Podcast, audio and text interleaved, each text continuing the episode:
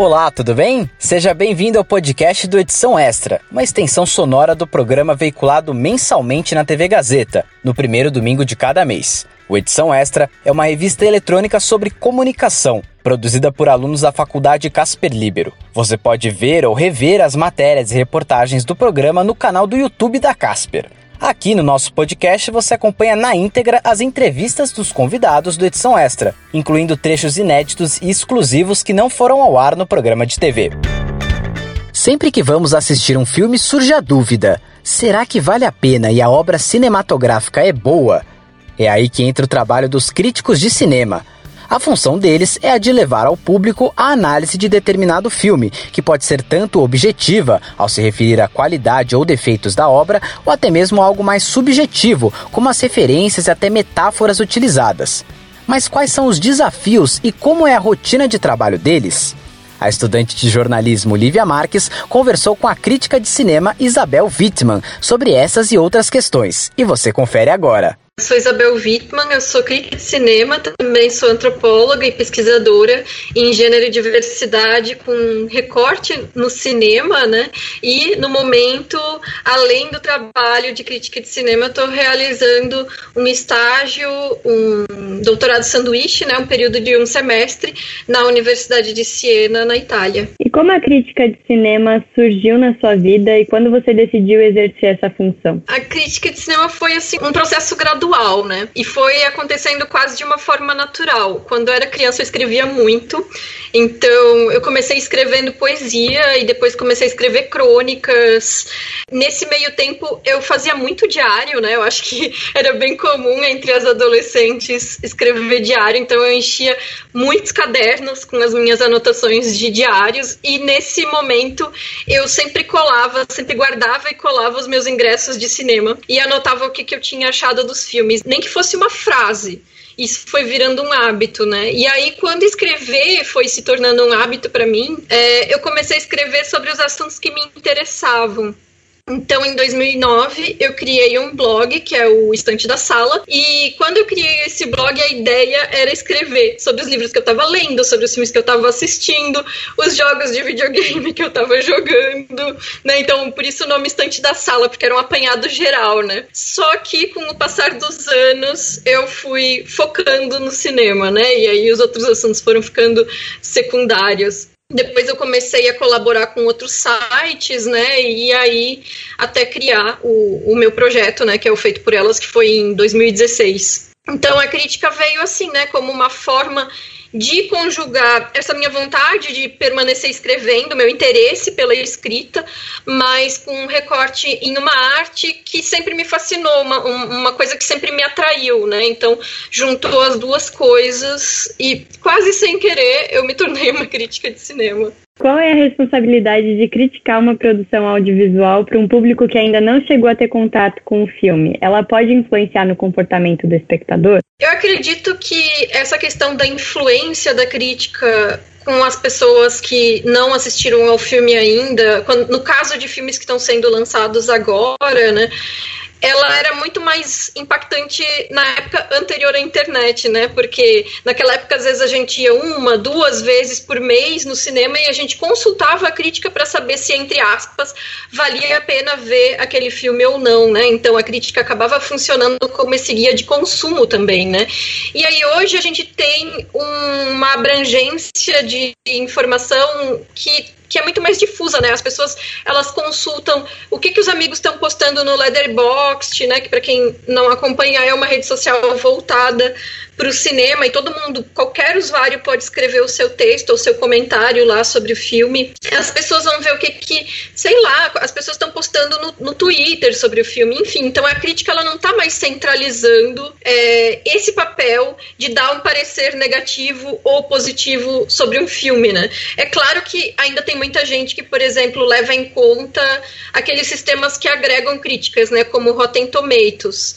E aí eu considero um equívoco, porque esses agregadores eles pegam uma crítica que foi é, algo que é qualitativo, né, que é um texto, e eles é, aglomeram um conjunto dessas críticas, reduzindo eles a um número, né, uma, uma porcentagem, então vira uma coisa quantitativa, né, que não fala nada sobre o filme concretamente, né, então assim, se um, agregador diz que o filme é 73% bom ou 93% bom, o que que isso significa, né, assim, é, vira uma abstração, né, mas eu acho que nesse sentido, como a crítica perdeu um pouco esse espaço como guia de consumo, o que eu acho interessante é usar a crítica como uma forma de ampliar a discussão sobre o filme depois de ter assistido ele. Inclusive, esse é um hábito que eu sempre tive, muito antes de ser crítica, quando ainda era adolescente e tudo. Eu gostava de, depois de assistir o filme, procurar o que outras pessoas tinham escrito sobre ele. E aí eu acho que a crítica tem esse papel interessante que é gerar esse diálogo com as pessoas que estão assistindo aos filmes. Na prática, como funcionam as críticas de cinema? Você é convidada para ver os filmes antes do lançamento oficial? Sim. Na verdade, tem vários tipos, né, mas aí de, de, críticas, né, mas aí eu vou, vou explicar. Quando são esses filmes de lançamento no cinema, né, geralmente as pessoas da crítica são convidadas para ver eles com antecedência. Então acontece isso que a gente chama de cabine de imprensa, que é uma sessão fechada que acontece de manhã em algum cinema, geralmente por volta de uma semana antes do filme estrear, porque aí as pessoas da crítica têm tempo de produzir a crítica e ela já vai estar tá publicada quando o filme entrar em cartaz, né? Então as pessoas podem saber o que pensar desse filme antes de assistir, antes da estreia, né? Isso tem uma limitação geográfica, né? Quando a gente é, tinha essas cabines presencialmente, porque não é em todas as capitais do Brasil, por exemplo, que se tem cabines de imprensa, a depender do lançamento, enfim. O interior nem se fala, né? É muito limitado, então, na verdade, só os críticos de alguns lugares específicos conseguem ter acesso. E agora, na pandemia, quase todos os filmes estão chegando direto em streaming, né? E as cabines estão sendo virtuais, né? Então a gente recebe o link para assistir o filme. E aí tem também a crítica de festival, né? Que são é outro processo completamente diferente, né? O, os filmes que passam em festival, às vezes eles levam um, dois anos para serem lançados para o público, assim, no cinema ou no streaming, né? Por isso que quando eles são lançados tem vários daqueles selinhos, né, de prêmios, porque eles já passaram por vários festivais antes da estreia hum, real, vamos dizer assim, né? E aí, quando o festival era presencial, as pessoas da crítica vão até a cidade aonde ele está acontecendo, às vezes a convite do próprio festival. E aí a gente assistia três, quatro, cinco, tem gente que assiste seis, eu não consigo, filmes por dia. Depende do, da programação, cada um faz o seu recorte da programação, cada um escolhe os filmes que vai querer assistir e criticar, né?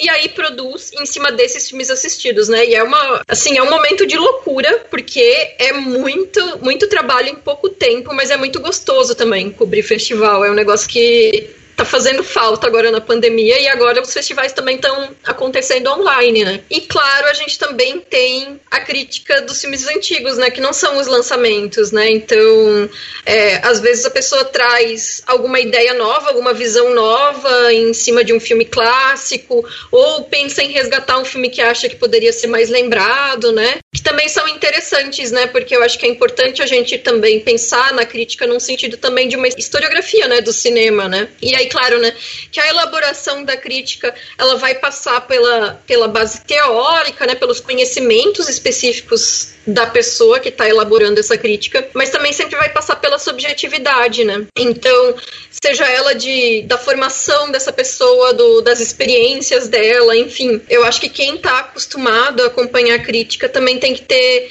isso em mente, né? Que a crítica ela vai vai variar de autor para autor justamente por causa dessa questão individual de cada pessoa, né, em relação a essas obras. E há alguma dificuldade ao criticar um produto audiovisual e suas características por meio de um texto? Tem a limitação visual, né? Justamente, né? A gente tem que treinar às vezes a descrição, porque em determinados tipos de crítica a gente precisa evocar os elementos da cena e pode ser que quem assistiu ao filme nem reparou naquele detalhe que a gente está querendo comentar. Então tem que, tem que ter esse exercício da, da descrição, né? Por alguns anos eu tive uma coluna que era justamente sobre figurino e design de produção, então eu falava muito sobre as formas, sobre as cores, as texturas, enfim.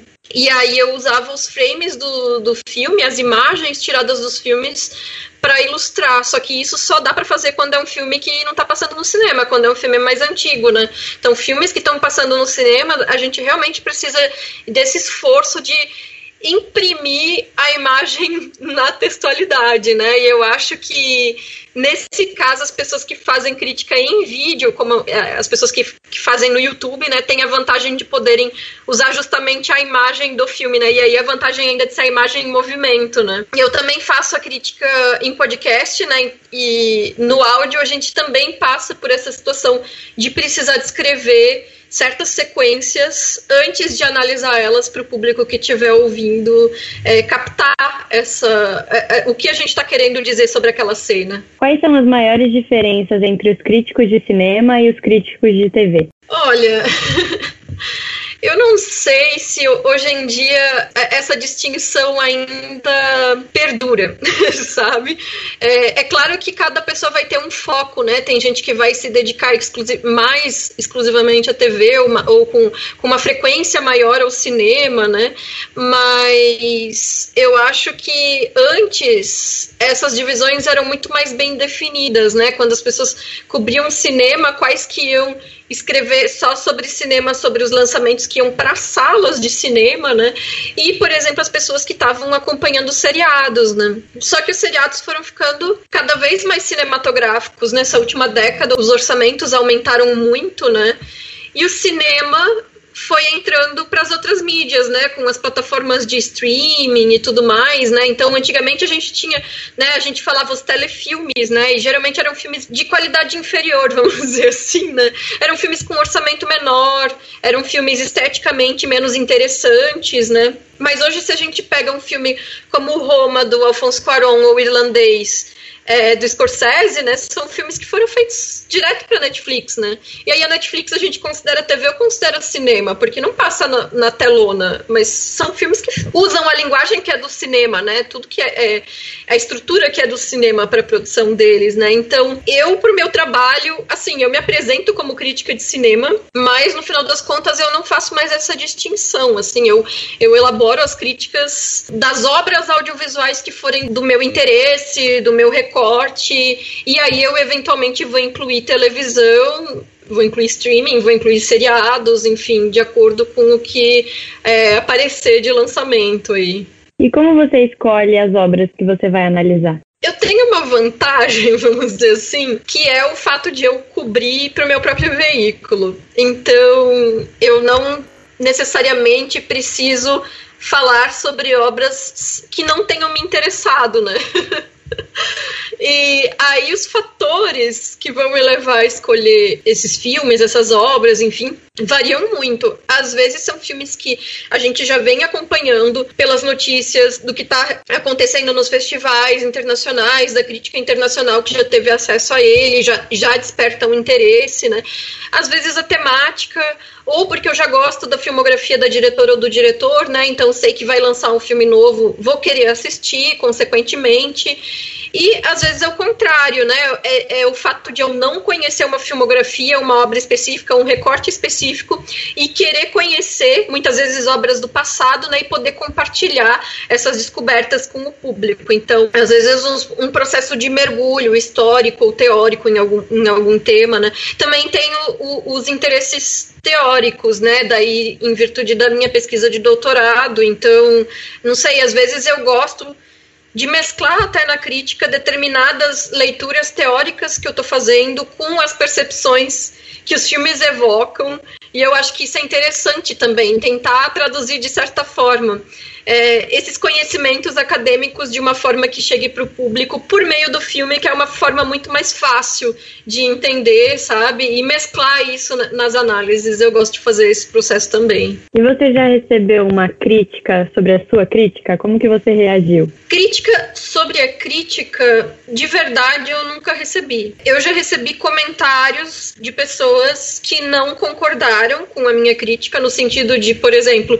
é, um filme que eu gostei gostei, essa pessoa não gostou, ou vice-versa, enfim.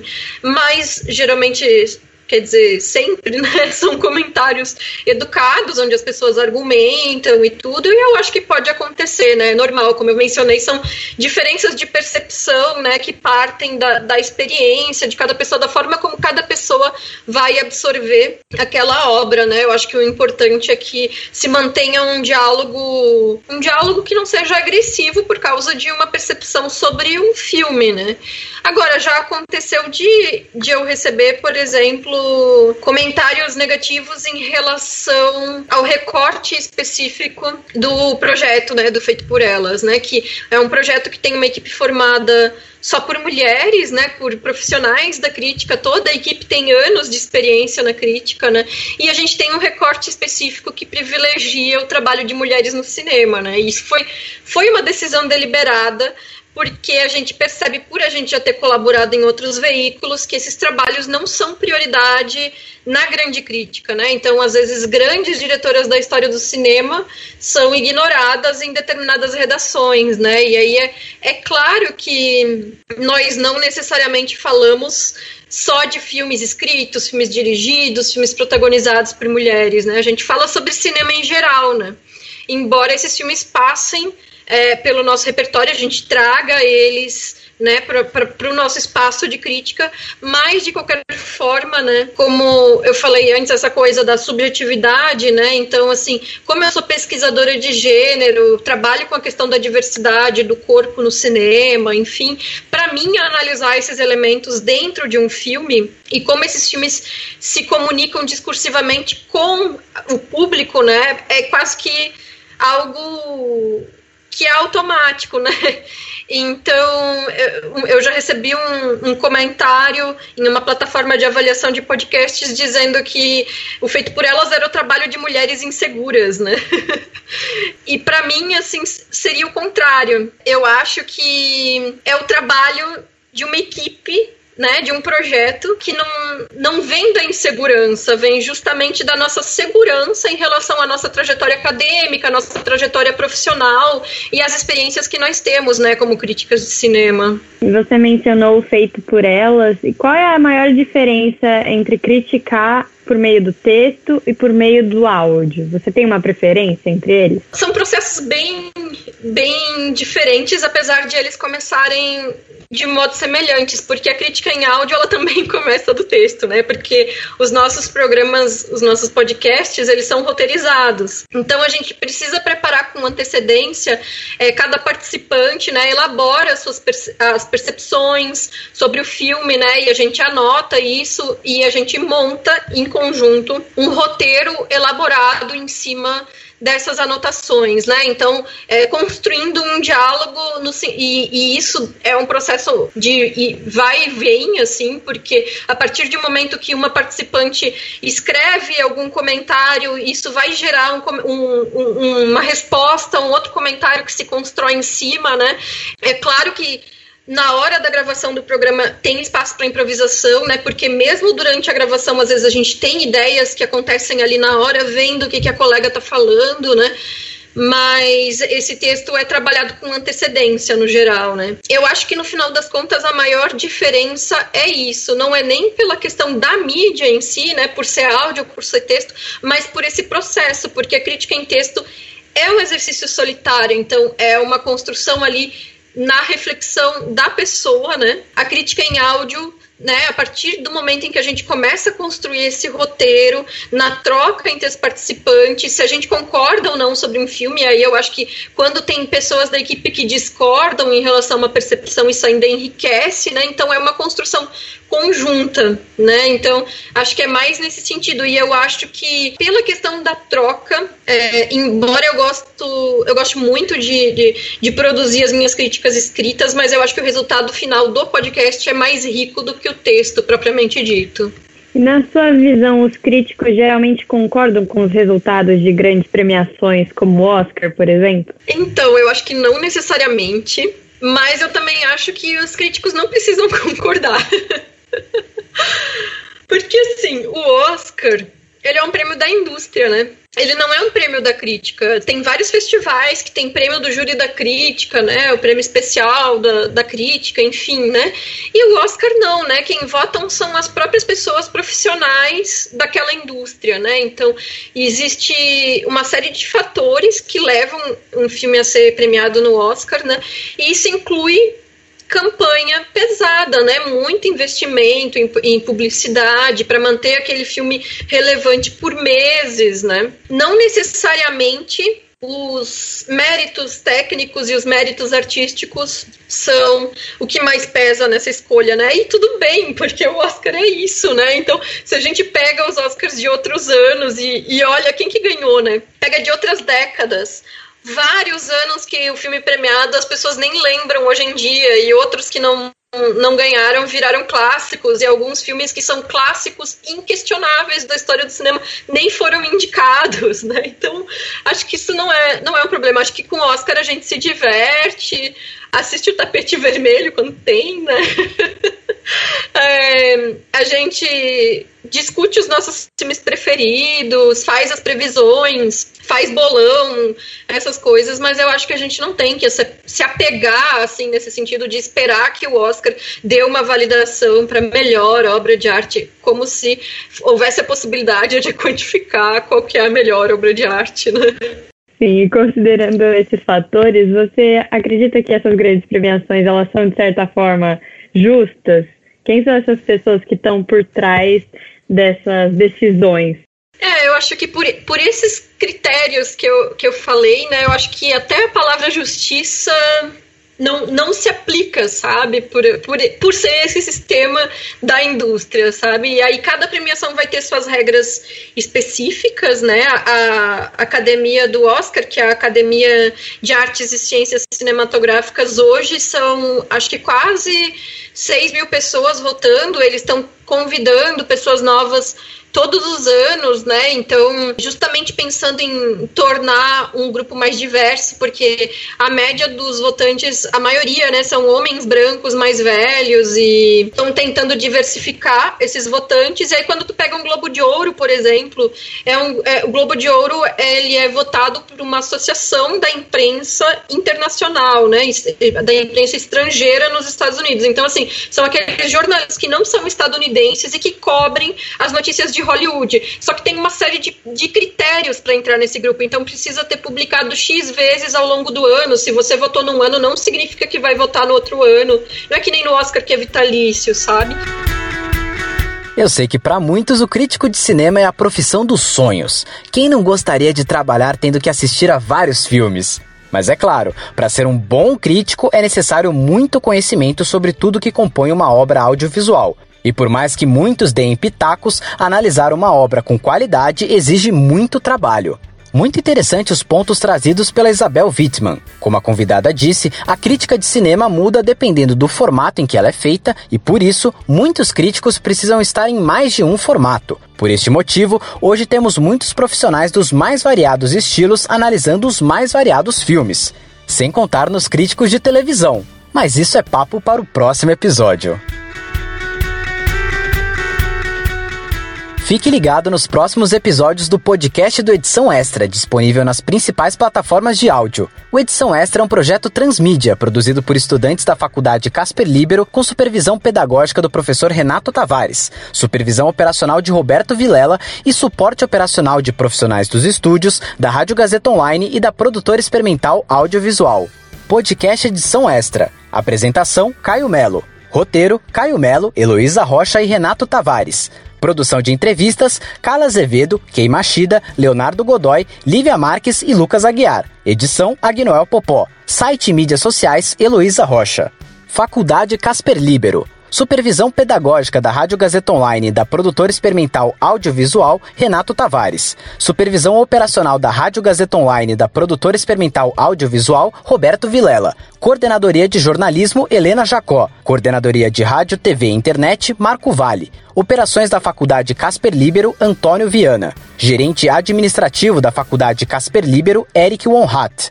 Diretor da Faculdade Casper Libero Wellington Andrade. Fundação Casper Libero. Superintendente-Geral da Fundação Casper Libero, Sérgio Felipe dos Santos. presidente da Fundação Casper Libero, Paulo Camarda.